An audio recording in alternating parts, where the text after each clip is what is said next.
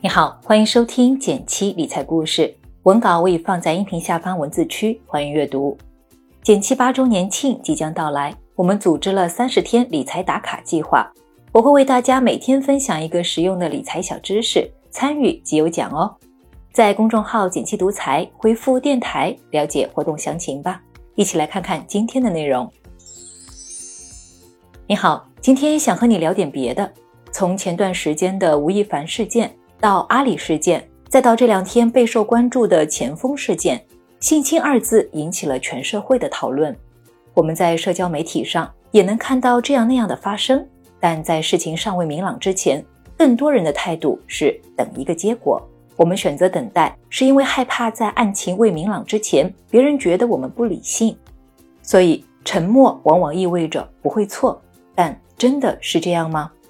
之前看过一部美剧《难以置信》，它改编自普利策奖获奖报道，令人难以置信的强奸事件。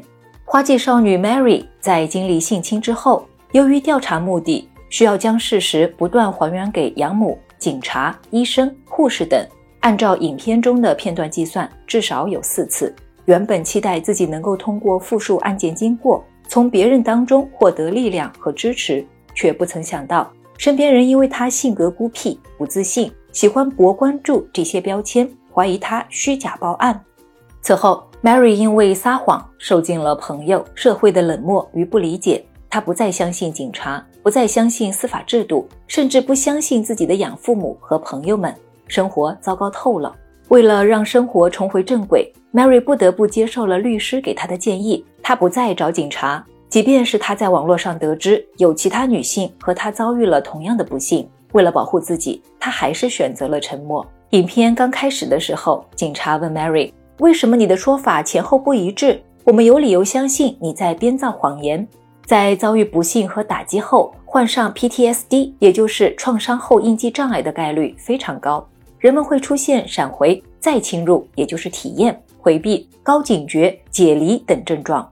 遭遇侵害的 Mary 下意识的极力回避与创伤经历有关的情境，回避与创伤有关的人或事。这也是为什么 Mary 在警察的追问之下，口供呈现出前后不一致的原因。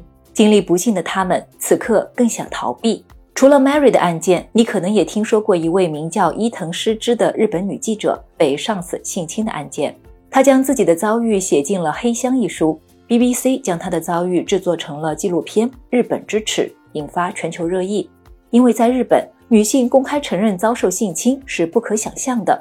她可能会面临失去工作、失去社交圈，甚至无法在这个国家继续生活。不过，她还是选择站了出来。在黑箱中，伊藤诗织写道：“当他得知本来已经立案、准备抓捕的罪犯山口在权力之下案件被压制，他对他生活的国家和体制彻底失望了。正当他绝望的时候。”在一次影展上，他看到了玛丽 ·F· 卡尔福特镜头下的照片。玛丽长期跟踪报道性暴力受害者以及家庭在性暴力之后的经历，那是一系列不得不在挣扎中求生的故事。当中，一位名叫 Carrie 的女孩留下了一张手绘版的自己割腕的照片，本子上写着：“要是真的这么容易就好了。”这一幕唤醒了失之，他想到了自己的家人。身为一名记者，他决定再次将自己受害这件新闻事实，他决定再次将自己受害的这件新闻事实报道出来。强奸在任何国家、任何组织都可能发生，组织却包庇位高权重的犯罪者，使事实被歪曲。发生在凯莉身上的遭遇绝非孤立。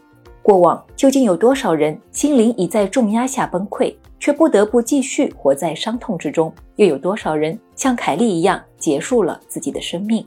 伊藤诗织黑箱，他列出了 NHK 电视台做的一份调查，哪些行为会让对方误解为你已同意上床？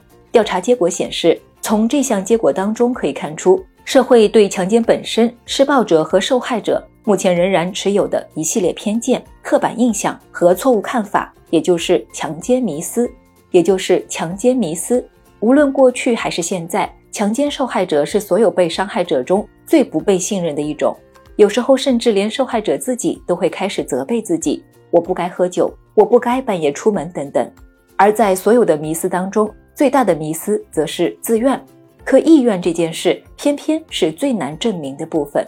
这也是为什么性侵案件一出，总是会引发讨论的原因。无论是难以置信中的 Mary，还是黑箱中的伊藤诗织，都不难看出，性侵案因为高度隐秘的特性，受害人想要通过法律途径举证是非常艰难的。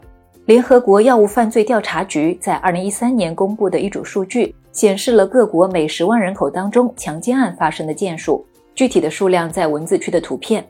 看到这组数据。你会以为瑞典的强奸犯很多吗？不是的，这是因为在瑞典发生的每一次强奸都会被计数。比如说，如果一个女性长期遭受亲属或家人的性侵害，那么不是按照一例案件来计算，而是依据他总共被性侵了多少次来进行统计。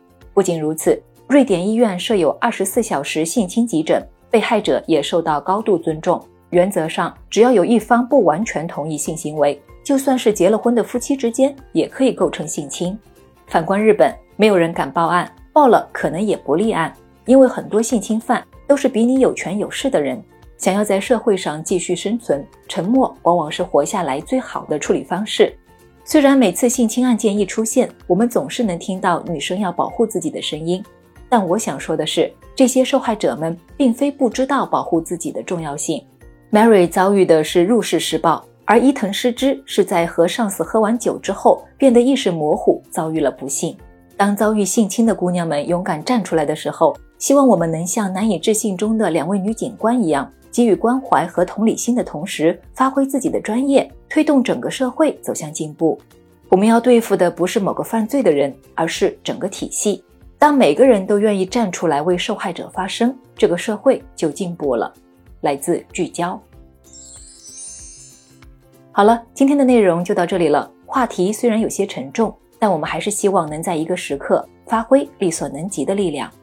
别忘了根据音频开头的提示参加我们八周年活动，解锁更多变富小技巧，不见不散哦。